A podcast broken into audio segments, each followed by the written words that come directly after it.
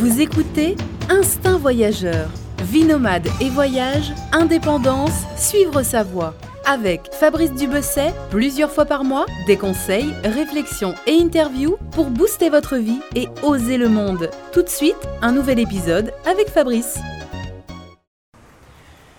Bonjour à tous, bienvenue pour ce nouvel épisode euh, du podcast Instinct Voyageur. Et aujourd'hui, j'ai le plaisir euh, d'accueillir euh, Mélucine Malander, qui, qui se définit elle-même comme une exploratrice à moto, que vous connaissez peut-être parce qu'elle a, elle a réalisé plusieurs documentaires qui sont passés sur les chaînes du câble, sur la chaîne Voyage notamment, et elle, a réalise depuis plusieurs, plusieurs années des, des expéditions en moto à travers, à travers la, la planète. C'est bon, je t'ai bien présenté, l'exploratrice à moto? Oui, c'est parfait. D'accord. Parce qu'on on pourrait dire, j'ai vu que tu faisais de la plongée, tu avais été monitrice de plongée, tu as fait de l'alpinisme même, euh, tu as tes costumières à tes heures, tu as un couteau suisse en fait. Euh, oui, c'est à peu près ça. En fait, je suis pas une chose, je suis plein plein de choses et voilà. C'est vrai que c'est compliqué de dire euh, en une seule phrase qui je suis, mais voilà, je suis Mélusine. Voilà, on va revenir un peu sur, sur tes différentes expéditions que tu as fait. j'ai lu que tu, bah, tes parents étaient des motards à la base, hein, c'est ça? Donc on sait d'où vient ta passion euh, de la moto. Euh, tu, ils font encore de la moto d'ailleurs? Tu as déjà fait des voyages avec eux? Euh, oui, mes deux parents sont motards. Ma mère, alors arrêté, mais elle avait une, aussi une Tiger Triumph, comme moi. Et mon père est, aussi, est toujours motard. Et nous sommes allés sur le chemin de Saint-Jacques-de-Compostelle juste avant, là, cette année. Mais pour juste faire le chemin tous les deux en moto, c'était super chouette. On s'est vraiment régalé. Et lui, il a une vieille Transalp de 30 ans. c'était un vrai plaisir. Ah, d'accord, c'est super sympa de faire des voyages comme ça en famille. Tu as, de la chance, quelque part. Père-fille, ouais. Et euh, alors, en ce moment, euh, ta moto, elle est à Bogota, dans un garage soigneusement euh, gardé, j'imagine. Et là, tu étais là, tu es venu, je crois, pour deux semaines à Paris, pour, notamment pour aller au salon de la moto, enfin pour différentes choses, je sais pas. C'est ça? Oui, c'est exactement ça, le mondial de la moto, d'autres conférences, aussi bah, voir ma famille, manger un peu de fromage et repartir du bon pied. Voilà, et avant de, parler un peu de ton voyage actuel, alors en 2010, tu as, fait une première traversée euh, de l'Asie jusqu'au Japon avec une 125 cm3. Alors, je, sais ce que c'est de voyager avec une 125 cm3 parce que j'avais traversé l'Afrique de l'Ouest en 2006 avec une 125 cm3. Mais c'était peut-être pire parce que c'était une Honda, tu sais, genre les, motos que tu achètes là en Afrique, les Honda chinoises à 400 euros à l'époque. Franchement, c'est physique. Hein. C'était physique sur les pistes, euh, les vibrations dans les mains et tout. Là, ça, doit être physique. Hein. Oui, c'était hyper physique, mais euh, c'était aussi une histoire très sentimentale parce que c'était vraiment ma moto, ma vieille moto. Donc on a fait ce voyage-là, c'était un peu une manière pour moi de lui dire au revoir. Et euh, c'était une initiation, une vraie initiation. D'accord, et tu es allé jusqu'au bout alors? Je suis allée jusqu'à Vladivostok après 4 mois et 22 500 km. Et euh, après la Mongolie, Kazakhstan, l'Ouzbékistan. Mais, et à Vladivostok, la moto a dit maintenant ça suffit, laisse-moi tranquille. Dernier accrochage et elle est restée là. T'as versé une larme? J'ai... Oui, oui j'ai beaucoup pleuré. Oui. parce que moi, tu vois, quand je l'ai vendu à un garagiste à Dakar, euh, je l'ai caressé. Le mec m'a pris un peu pour un taré, je pense. Mais pourtant, euh, j'avais fait que trois mois, tu vois. Alors toi, j'imagine même pas. Quoi. Ah non, c'était, je perdais ma partenaire, donc euh, ça a été très très douloureux et en même temps, c'était, c'était comme ça. Mais euh, non, c'est toujours, c'est toujours avec un pansement au cœur que je pense à elle. Ok, et en 2000, non, c'est en 2011, ouais, c'est ça. T'es monté en gamme cette fois-ci. T'es sur une 800, c'est ça? ouais, cross runner, ouais. Ah, c'est, grand écart, 125-800. D'ailleurs, qu'est-ce que ça fait de. En fait, je connais pas du tout, je connais pas pour le coup. Cette montée en gamme, je veux dire, ça change quoi? Enfin, ça change vraiment la façon de voyager en moto. Évidemment, c'est moins physique, c'est plus confortable, tu vas plus vite, tu peux emporter plus de choses, c'est ça? Ah, Je ne sais pas si c'est moins physique, hein. c'est pas la même chose. C'est-à-dire que c'est beaucoup plus puissant. Donc c'est vrai qu'on ne fait pas exactement euh, les mêmes bornes, enfin en tout cas pas avec la même facilité. Mais je peux charger plus la moto, on peut être à deux. Alors qu'avec la 125 à 2 plus le chargement, euh, on réfléchit deux fois, on pense beaucoup à la suspension. Euh, et puis, non, c'est vrai qu'il y a un confort. C'est vrai qu'au niveau de la suspension, on n'a pas du tout la même chose. Mais pour moi, c'était bien aussi de montrer que c'était faisable parce que souvent, euh, quand je suis partie avant avec la 125, les gens me disaient Ah, partir avec une 125, ça va pas, t'es folle, t'y arriveras jamais. Quand je suis rentrée, les gens dit oh, bah oui, c'est normal, c'était une 125, c'était facile. Ah bon Parce que c'est petit, c'est. Ils sont gonflés les gens. Ah, c'est. Et, mais oui Et euh, après, quand je suis partie avec la 800, on m'a dit Mais ça va pas, c'est trop lourd pour toi. Et euh, donc, en fait, quoi que tu fasses, de toute façon, de critique. Et l'idée était de montrer aussi que, ben oui, je pouvais être avec une plus grosse moto et plus lourde, mais que c'était faisable, toujours faisable. Que quand si on a envie de voyager, finalement, c'est, c'est dans la tête d'abord. Et l'avantage, c'est que tu as moins de problèmes mécaniques avec une 800 qu'une 125, non? Euh, on a moins de problèmes avec une moto neuve qu'avec une vieille moto. C'est surtout ça. Oui, c'est vrai. C'était plutôt ça. Et maintenant, je suis avec la Tiger 800, qui est un trail qui est vraiment préparé pour l'aventure, donc protégé avec euh, bah, tout ce qu'il faut. Et là, c'est beaucoup plus confortable. Mhm. C'est le grand luxe. Et donc avec cette 800, tu as fait, euh, t'as fait les routes persanes, donc c'était un voyage en Asie centrale, c'est ça, hein, et en Iran notamment? Iran, Tadjikistan, Kyrgyzstan, et je suis rentrée en France. Et d'ailleurs, tu sais quoi, j'ai une amie, une bonne amie qui t'a rencontré en Tadjikistan d'ailleurs. Je lui ai dit que j'allais faire une interview de Mélusine, elle était comme une folle. Je te jure, elle a failli venir pour se cacher quelque part dans un fourré, d'ailleurs elle est peut-être par là, je sais pas. Mais, euh, mais ouais, elle t'avait rencontré un soir, je sais pas, tu devais, euh, je crois que tu campais quelque part et tout. Enfin bref, elle s'est rappelée de ça. Et bref, depuis, elle est fan, elle te suit et tout. Ah, c'est bien, ça prouve que je suis toute seule. Il me faut ces fans-là. Les gens ne croient pas parfois. Les gens me disent ah, c'est pas possible, tu filmes, il y a une équipe qui te suit, mais non, non, je suis vraiment toute seule. Ah, c'est clair, je confirme, hein, elle m'a raconté, tu étais vraiment toute seule, ça l'avait. Enfin, bref, elle était admirative. Bon, ensuite, donc ça c'était en 2011, ensuite, euh, ensuite, euh, ensuite tu as fait un voyage en Asie, un autre, non? Non, je suis partie en Afrique de l'Est, donc euh, Éthiopie, Somaliland, Djibou- Djibouti, Kenya, Ouganda, Rwanda, Burundi et Tanzanie. Voilà. Les plus belles parties de l'Afrique. hein. C'était magnifique, c'est vraiment, vraiment très beau et euh, vraiment des très beaux pays.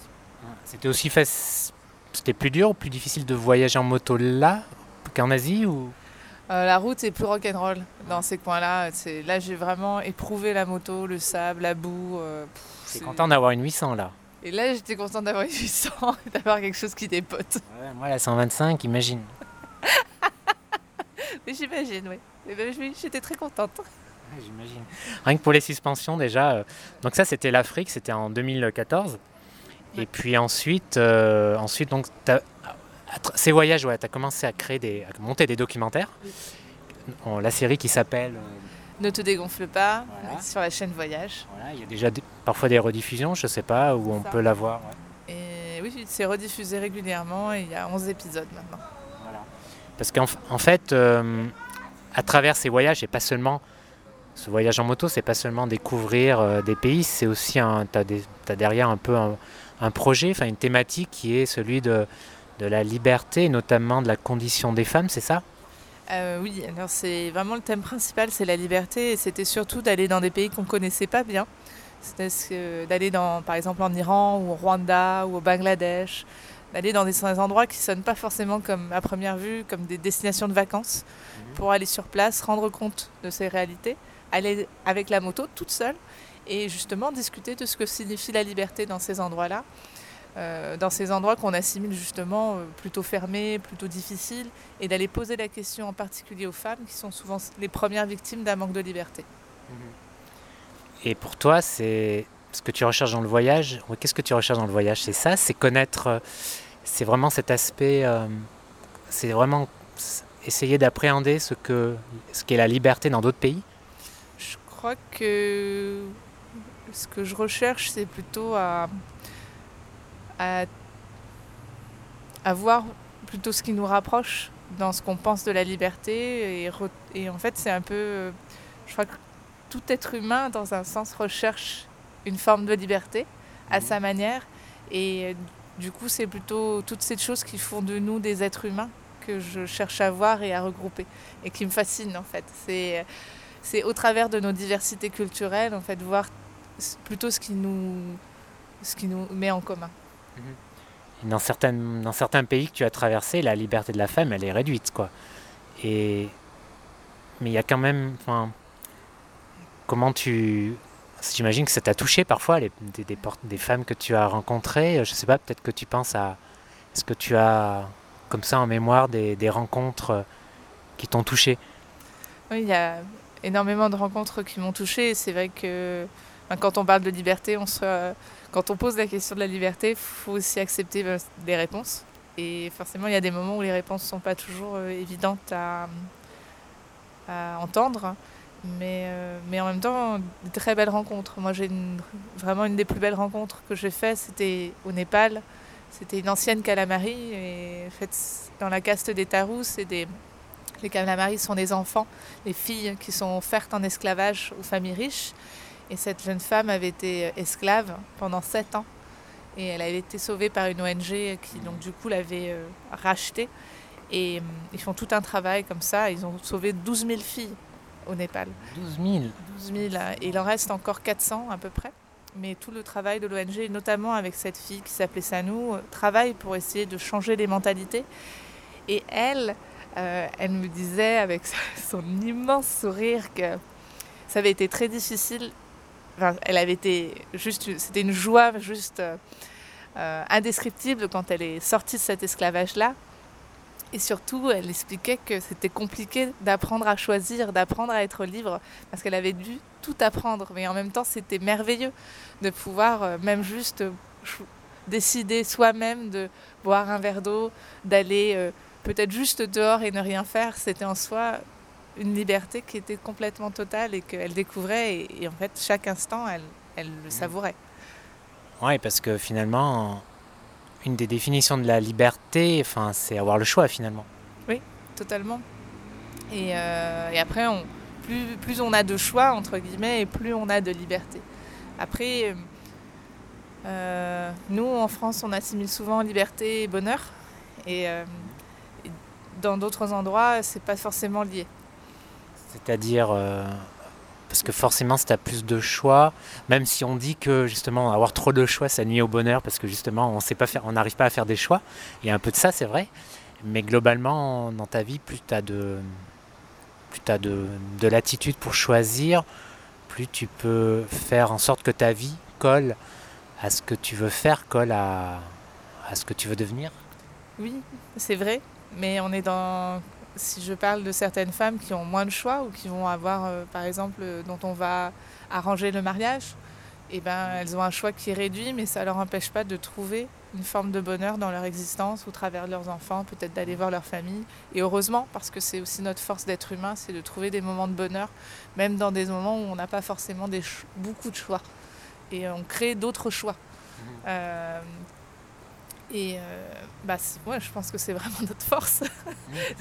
C'est clair, c'est cette euh, capacité d'adaptation, quoi. C'est ça. Et, euh, et, du coup, là, en fait, la, le, la, perspective de liberté est différente de chez nous et elle est beaucoup plus limitée, mais ça n'empêche pas forcément. Enfin, ça n'empêche pas. Si, ça peut empêcher, mais j'ai trouvé, en tout cas, des formes de que certaines femmes avaient la force, en tout cas, ou même certains hommes, de trouver une, une force de trouver un certain bonheur dans ces existences-là.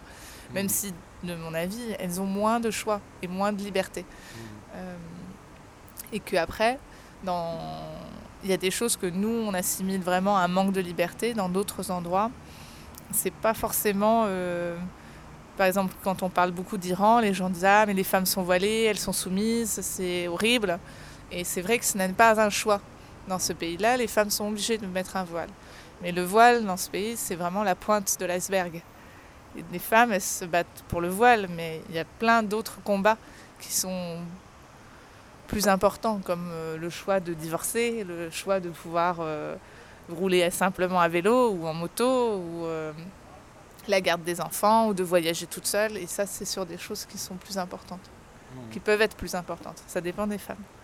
Ouais, je vois, il y a, ce qu'on, il y a un peu l'apparence, que, ce qu'on peut voir, et des choses plus voilà, où il faut creuser, euh, qui sont moins apparentes, quoi, en fait.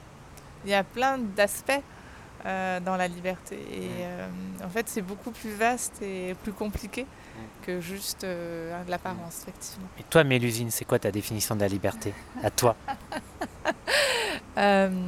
Moi, je pense, ça change, ça change et ça changera. Ça change selon l'âge aussi, peut-être, des périodes de sa vie plutôt. Exactement, ça change suivant l'âge qu'on a, suivant les expériences, suivant le moment. Euh, et, maintenant, je me dis que c'est vrai que plus on a de choix, et plus dans un sens on a de la liberté. Et, et, ça veut, et c'est pas forcément euh, facile d'être libre. Ça, ça entraîne des responsabilités. Il faut. Euh, c'est pas juste je fais ce que je veux. C'est je fais un choix, mais j'ai conscience du choix que je fais. Et ça, c'est primordial. Ensuite, je crois que les gens que j'ai vus, en tout cas qui paraissaient le plus libres, c'est des gens qui avaient réussi à être eux-mêmes. Et je crois que quand on arrive à être soi-même, sans peur, eh ben on est libre. Mais parfois, c'est un chemin qui prend toute une vie. C'est une route qui prend toute une vie. parfois, c'est long et, et ce n'est pas une route facile, mais elle existe. Et alors, voyager en moto quand on est une femme, c'est pas courant sur la plupart, dans la plupart des pays du monde.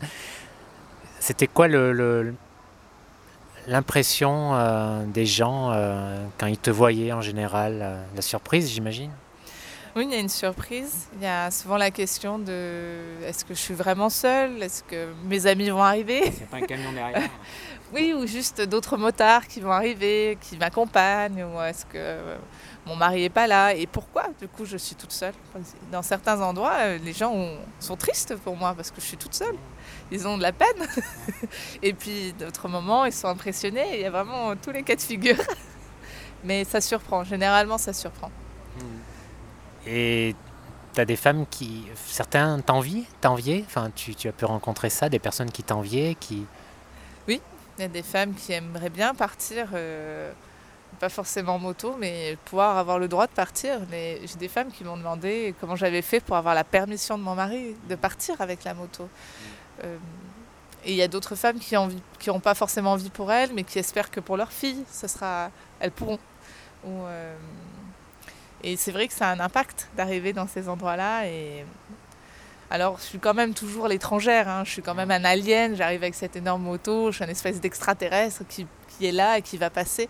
Et euh, mais c'est aussi la... le fait d'être une femme. Ça me permet d'avoir des hommes qui viennent et aussi des femmes mm. du coup qui s'intéressent à la moto. Et ça, ah c'est chouette. Ça, c'est chouette quand tu es une femme pour ça, parce que dans beaucoup de pays, quand tu es un homme, bah, tu n'as pas accès à la moitié de la population quasiment. Enfin, je sais pas, en Inde ou dans des pays comme ça. Et quand tu es une femme, c'est vrai que tu as accès aux... Ouais, aux deux moitiés, quoi. Oui, il y a cette vulnérabilité. Enfin, je ne vais pas inquiéter. On peut me permettre de... Je peux dormir avec la grand-mère ou la fille aînée. Euh, je peux aller dans la cuisine, je peux aller dans le salon. Ça, mm. Tout m'est ouvert, quasiment. Et tu as des règles que tu suis euh, comme ça sur la route? Je pense plus au niveau de la sécurité. Oui, j'évite quand même dans certains endroits de rouler de nuit. Ça, c'est une, des, des, règles. Après, suivant les endroits, il y a des endroits où ça pose absolument pas de problème de camper n'importe où, mais il y a des endroits où je préfère rester près d'un village, là où il y a des femmes, là où il y a des enfants, parce que c'est plus sécurisant pour moi. Et d'autres choses, non? Euh, Il y a, oui, bah, il y a forcément, il y a, il y a le comportement, c'est-à-dire qu'il y a des choses. Euh, je serais un homme, on m'inviterait à boire des coups le soir, euh, oui, j'irais peut-être. Moi, en, tant que femme, bah non. les, voilà, c'est pas que ce soit pas sympa, mais euh, un homme qui boit au début, euh, c'est sympa, puis après, au fur et à mesure de la nuit, on ne sait pas comment il va se transformer. Donc il vaut mieux refuser avant. Oui, ça peut être relou, c'est vrai, c'est vrai, c'est clair. Et est-ce que c'est quoi ta plus grosse frayeur que tu as eue sur la route? Euh, La plus grosse frayeur, hmm, je crois que justement la plus grosse frayeur, ça a été dans un sens une fois où j'étais confrontée à quelqu'un qui était euh, qui voulait rentrer dans ma tente euh, et, qui voulait euh, qui voulait passer un moment avec moi. Et il faut et j'étais sur le coup j'étais hyper en colère j'étais très très fâchée. Je me suis vraiment fâchée pour pour pour dire non. Mais mais je sais que dans le fond j'ai eu peur mais tu étais dans un endroit isolé là Oui, j'étais dans un endroit isolé, j'étais avec ma tante. Euh. Donc le gars il est arrivé comme ça quoi, de, il est sorti comme ça C'est. non, en plus il n'est pas arrivé euh, de comme ça, en fait c'était quelqu'un que j'avais rencontré, ah, euh, entre guillemets, pour l'histoire. J'ai campé et je pensais être seule et à un moment donné il y a un camion qui est arrivé avec un jeune et qui m'a dit en fait mon, mon frère est derrière la colline. Je n'avais pas vu la maison. Et on est allé boire du lait de chèvre chez son frère. C'était très sympa. J'ai regardé la télé avec les enfants. C'était mignon. Ensuite, je suis revenue à ma tante et j'ai dit bonne nuit. Et le gars est parti. Et, le... et en fait, je me suis dit c'est génial, c'est super, je vais passer une bonne nuit. Et à 4 heures du matin, le mec est revenu avec sa camionnette, bien bourré, avec ses copains. Et armé de courage, il est venu me demander si j'avais pas envie de me réchauffer. Et là, je me suis vraiment énervée. J'ai dit non, c'est pas possible, etc. Et ça a duré un moment et finalement, ils sont partis. Euh, J'allais dire ouf, quoi.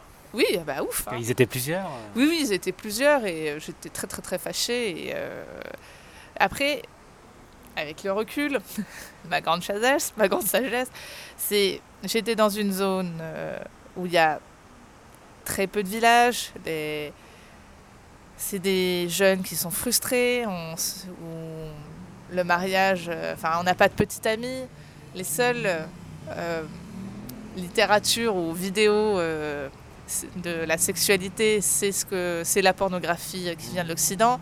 Donc quand ils voient une fille qui vient de nulle part poser sa moto et sa tente, ben voilà, il fait son propre scénario dans sa tête et il tente sa chance. Hmm. Bon, bah, ça fait pas plaisir, mais euh, je peux comprendre.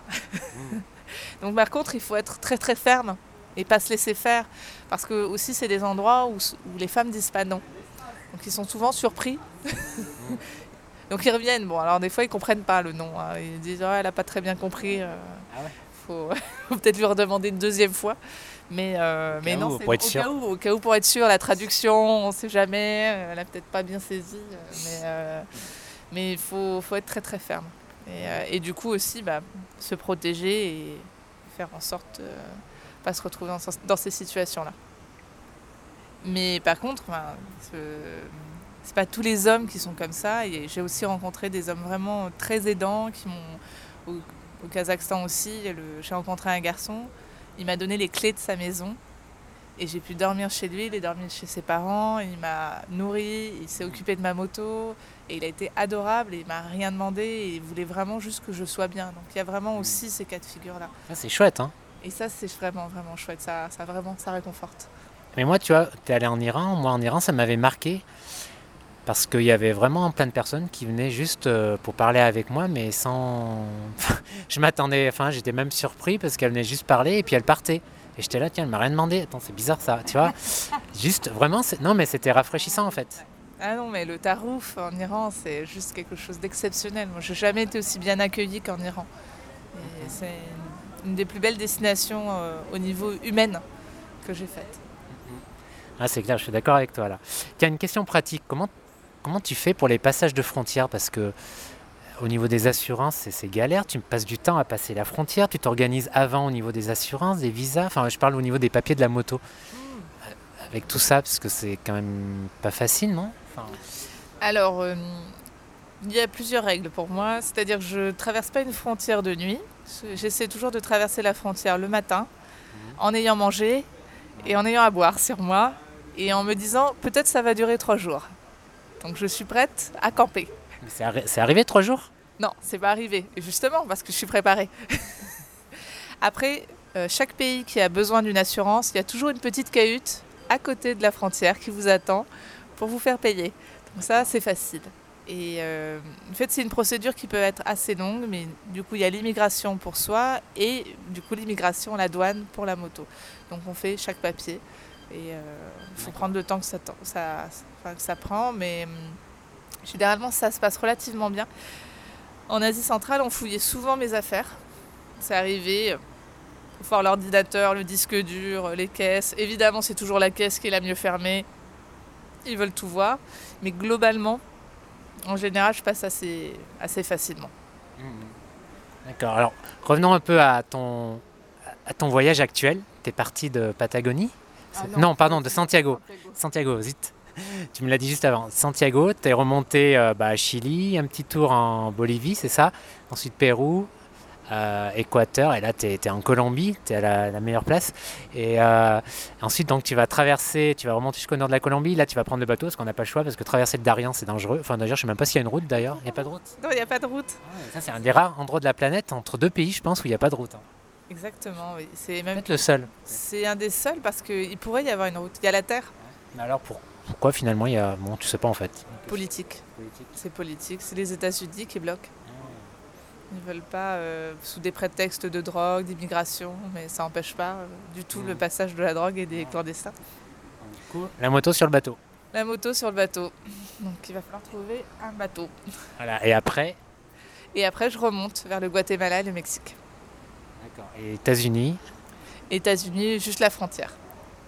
D'accord. Et tout ça donc en, en- avec l'objectif aussi de faire plusieurs films cette fois-ci. Exactement. Donc il y aura sur la Colombie, j'espère, le Guatemala et le Mexique. Que l'on pourra voir, euh, on sait déjà où? Euh, sur la chaîne Voyage et pas avant un an, hein, je pense. D'accord. Tu fais pas des festivals non, avec ces films-là? Alors il y aura, je vais faire l'année prochaine, il y aura plusieurs festivals avec le film qui va sortir euh, là au mois d'octobre. Et euh, là, je ferai plusieurs festivals. Oui, oui, ça m'arrive. On sera prévu l'année prochaine. D'accord. Et tu as ensuite un autre projet de voyage euh, après? J'ai toujours quelques projets de voyage dans la tête, mais on verra euh, comment je rentre. Parce que là, tu as fait euh, presque tous les continents, enfin en tout cas certaines, mais bon, pas toutes les régions, mais certains continents. Tu as l'Amérique du Nord, tu as l'Antarctique, bon, il faudra attendre quelques années avant que ça dégèle. Mais Au rythme où ça va, là, tu pourras peut-être le faire malheureusement. Et, euh, mais tu as une, une envie, parti- une envie particulière euh, après? Il me reste pas mal de régions en Afrique où je ne suis pas allée en moto. J'ai le Maghreb. euh, J'aimerais bien peut-être revenir en Europe aussi. Ça peut être aussi, euh, je pense que la question de la liberté se pose. Et non, il y a encore un grand, grand terrain de jeu, donc on verra. J'ai une question un peu perso. Ah. Comment, euh, comment tu gères parce que comment tu gères la pression un peu de cette société un peu qui nous qui nous euh, qui nous pousse un petit peu parfois parfois plus ou moins consciemment parfois plus ou moins euh, d'une façon détournée à nous poser à, être un peu dans, des petits tiroirs tu vois à se poser euh, enfin, j'allais dire surtout pour une femme je sais pas si c'est vraiment surtout pour une femme mais euh, je sais même pas si on peut dire ça, peut-être, je sais pas, tu vas, tu vas me le dire. Euh, voilà, tu vois, une maison, une famille et tout. Je sais que c'est pas forcément facile, ça dépend peut-être de la sensibilité de chacun, mais tu la ressens un peu cette pression déjà? Oui, bien sûr, on, on la ressent et euh, souvent on me pose la question ah bah c'est bien, tu as fait les voyages que tu voulais et euh, tu vas te poser maintenant et faire une famille? Donc oui, des gens me posent la question. Euh, je crois que je crois que j'ai décidé de vivre la vie que je voulais. Donc j'essaie de pas trop écouter ces voix-là. C'est euh, puis même mes familles, mes entourages, euh, n'est pas forcément. euh, Enfin, pour la plupart, ils ont ces maisons, ces enfants, cette, cette vie qui est plus régulière. Euh, donc du coup, c'est vrai que oui, c'est une sorte de pression. Et je sais pas comment. C'est pas ça qui me fait le, qui est le plus difficile pour moi parce qu'après chacun vit comme il en a envie et que moi je, dans un sens, je fais mes choix de vie. Ce qui me rend plus triste, c'est que quand je reviens et que je vais discuter ou je fais des conférences, euh, je suis confrontée à des gens qui me parlent beaucoup de regrets, de ne pas avoir fait les choses, de pas avoir osé passer le pas. Et, euh, et quand je vais dans d'autres endroits où on a beaucoup moins de choix, on a beaucoup moins d'opportunités, je trouve ça dommage qu'on- que certaines personnes se restreignent. Et parce que on peut faire énormément de choses, malgré tout. Même si on a une maison, même si on a des enfants, on peut faire un voyage. C'est pas, euh, pas interdit. C'est pas une, ça ne doit pas être une. euh, à, no- à notre époque où l'avion est quand même assez meilleur marché, où euh, il y a des possibilités. Et c'est ça plutôt qui me rend triste et qui me déstabilise parce que je- que, que quelqu'un au Bangladesh me dise je peux pas sortir de mon pays parce que j'ai pas de passeport ou je j'ai pas d'argent, je le comprends et c'est et c'est beaucoup plus dur pour cette personne-là, mais que quelqu'un qui est ici, qui certes a une vie établie, mais elle s'est mise dans une telle routine et dans une telle pression justement sociale de dire mais oui mais je peux pas parce que j'ai mes enfants, j'ai mon crédit, mon... c'est ça qui m'oppresse.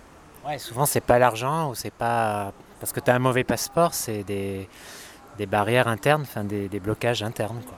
Parce qu'on imagine que c'est plus dangereux ailleurs, que qu'on va pas le supporter, que les enfants sont pas prêts, que je sais pas, plein d'excuses et c'est dommage. Non, tu as raison, en effet, quand tu. C'est vrai, tu as cette opposition euh, oui, entre ces pays où, que tu traverses et, et ici ces personnes euh, qui, des fois, oui, se mettent. euh, Enfin, le- l'obstacle, c'est eux-mêmes, en fait, finalement. C'est vraiment soi en fait. No- Notre première, euh, la première personne contre laquelle on doit se battre, c'est soi-même, c'est pas forcément les autres. Et une fois qu'on a passé ce premier pas, les en fait, le voyage, il se passe, enfin, ça se découle tout seul. Mhm. C'est simple. Ça va, ça t'empêche pas de dormir la pression. Non, non, bon, non. Tes parents, en tout cas, ils, ils te soutiennent, j'imagine. Mes parents, ils sont dans une. Mes parents me soutiennent. Euh, Mes parents me soutiennent, mais ça les empêche pas d'avoir peur pour moi et d'être inquiets et d'être dans cette sorte de, de mélange de fierté parce qu'ils sont heureux de, que leur enfant soit heureux et qu'ils ont, dans ce cas-là, euh, je crois, réussi leur pari de parents, en tout cas leur boulot de, de parents d'avoir fait en sorte que leur enfant ait fait le- ses propres choix. Et en même temps, bah, ça reste mes parents, donc ils sont forcément toujours inquiets. C'est normal, j'imagine. C'est normal. Pour finir, peut-être une dernière question, là, pour finir sur une, sur une question, euh, ouais, je sais pas, question genre faire, faire rêver, là, quel est, là, je sais pas, ton plus beau souvenir de voyage en moto, mais je parle pas de rencontre, là. Tu vois, je parle du genre, je sais pas, t'arrives euh, en coucher de soleil, là, après une journée de moto, t'es fatigué, tu descends de la moto et t'es là, enfin, tu vois, un truc comme ça, tu vois. Moi, je me rappelle en Afrique, c'était le coucher de soleil sur les baobabs, avec les gens qui rentraient euh, des champs, en fait. Moi, c'est une image qui me reste, en fait, tu vois cette image-là, avec le disque du soleil derrière les baobabs, et puis tous les, ouais, ces enfants, des fois, qui, qui venaient du, de, retour des champs, en fait. Ça, c'est souvent une image que j'ai eue, en fait, en fin de journée. Alors, toi, je sais pas ce que tu en as là, si tu penses, que ce soit en Asie, en Amérique latine, en Afrique, est-ce que tu as comme ça des, des images, euh, quand tu penses à tes voyages qui te reviennent, là, qui sont imprimés, tu vois Je crois que le- vraiment l'image que pour moi qui est imprimée, c'est la Mongolie. Quand la première nuit que j'ai passée dans ce pays où, où c'était complètement perturbant parce qu'il n'y avait pas de route et que c'était la première fois que je pouvais rouler où je voulais. Il y avait plein, plein, de- il y avait plein, plein de pistes. Tu passes la frontière, tu as, une route en asphalte, tu passes la frontière mongole et c'est que des pistes. Et- En terre, donc, en, mais en terre, lati- en, terre, euh, en terre quoi. Euh, donc c'est et il y a du sable, il y a de la terre et c'est pas il n'y a pas vraiment une piste définie, il y en a plein.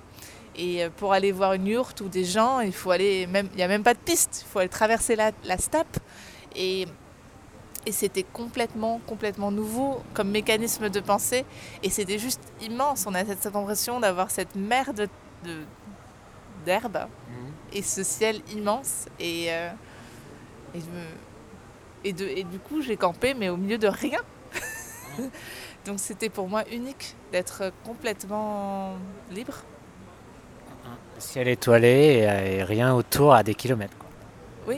et hum, sans avoir une route qui me disait tu vas là c'était moi qui avais choisi d'être là c'était nouveau Là, faut ta carte et ton GPS.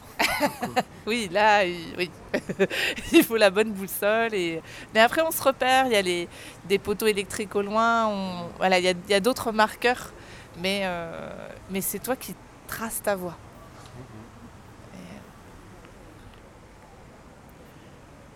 Bah, écoute, je- j'espère que tu que la Colombie là, tu vas, tu vas là, tu prends l'avion mercredi, tu récupères ta moto à Bogota, tu traces au nord. En tout cas, j'espère que tu partiras de Colombie avec une belle image en tête, en tout cas, Et parce qu'il y a de quoi faire hein, entre les- la, la- la superbe route dans la zone du café. euh, ouais, je t'ai donné quelques quelques sites là, machin, le, le désert de la Guarira. Là, c'est super photogénique. Là, tu vois, je te vois bien avec ta moto là, sur la dune de sable et puis l'océan derrière. Là, franchement, faut, faut que tu y ailles, que tu prennes cette photo.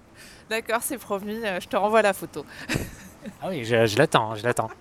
On la verra sur ton compte Instagram, tiens, je le place comme ça, sur euh, ton, ton, ta page Facebook, donc je mettrai les liens dans la description. Et puis on peut aussi se procurer tes DVD sur euh, le site euh, Les échos de la Terre. voilà, Les Échos de la Terre. Tu as aussi un, t'as un site personnel? En ce moment, euh, je me suis fait pirater. Ah oui, parce que j'y suis allé juste avant et euh, ouais, ça marchait pas. Non, non, j'ai- il y a des méchantes personnes qui piratent les comptes et qui détruisent vos données. Ça, c'est vraiment dégueulasse. Ça, c'est un truc incompréhensible, les gens, ils ont que ça à, t- à- à faire, c'est dingue. Il, serait, il ferait mieux de prendre une moto et de partir, quoi. C'est des jaloux. Voilà, ah non mais c'est clair.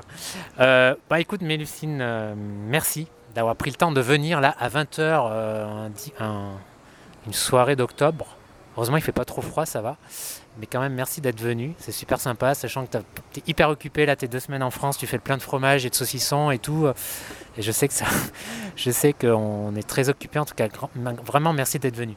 Bah non, et puis c'est surtout un hasard parce que bah, deux voyageurs euh, qui arrivent à se rencontrer, c'est rare. Donc euh, merci.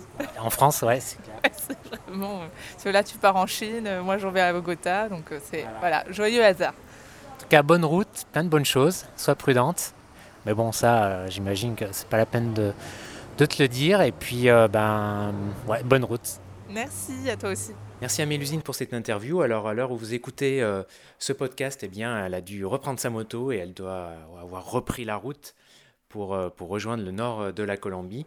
Donc, bonne route euh, à elle. Et puis, bah, c'était le 80e épisode, 80e interview plutôt, sur ce podcast, hein, puisque là, on approche, on a même dépassé les, les 100 épisodes et on approche des, des 110 000 téléchargements. Donc voilà, ça commence à faire, à faire pas mal. Donc euh, merci encore de, votre fidélité. Merci euh, si vous avez aimé cet épisode, ce podcast, si vous êtes sur iTunes, de mettre euh, un avis. C'est encore une fois très important pour la visibilité de, ce podcast. Et par avance, eh bien, je vous en remercie. Et puis ben, pour terminer, juste deux petites annonces. vous le savez sans doute, chaque année j'organise le Digital Nomad Starter en septembre. Donc voilà, c'était la deuxième édition. Alors si ça vous intéresse pour la prochaine édition, l'année prochaine, en septembre, à Paris, je vous invite à, regroupe, euh, à rejoindre le groupe Facebook. C'est un groupe privé. Euh, le groupe Facebook, alors vous tapez sur Facebook Digital Nomad Starter. Voilà, c'est un groupe. Et bien comme ça, vous pourrez être informé des, bah, infos par rapport à la prochaine édition. Vous pourrez également bah, échanger, poser vos questions. Hein. qui dit groupe dit groupe d'entraide, etc. qui voilà, dit lieu d'échange. C'est aussi l'intérêt euh, de ce groupe Facebook. Donc je vous, mets, euh, je vous mets le lien dans la description. Et puis pour terminer, euh, sachez que je propose un coaching sur trois mois. Si vous avez un projet, si vous souhaitez voyager et travailler n'importe où dans le monde sans limite, que vous avez un projet de voilà un, projet pour développer un revenu sur Internet ou pour devenir freelance, eh bien je vous aide dans ce projet sur trois mois à travers plusieurs sessions. régulières. Et euh, voilà, c'est ce que je propose. Donc, je vous mets le lien pour en savoir plus. Encore une fois, je vous mets le lien dans la description vers la page euh, où vous aurez un peu le récapitulatif des choses. Et puis, euh, bien voilà. Alors, je prends que 2 trois personnes par mois maximum. là, j'en ai déjà. Donc, voilà, je préfère prendre peu de, peu de monde en fait, mais vraiment avoir un suivi, un suivi de qualité et pouvoir y consacrer du temps. Donc, si ça vous intéresse, voilà, coaching sur trois mois. Et puis quant à nous, bah, comme d'habitude, on se retrouve euh, dans deux semaines pour un autre euh, vendredi et pour un autre épisode du podcast. En attendant, prenez soin de vous. Ciao ciao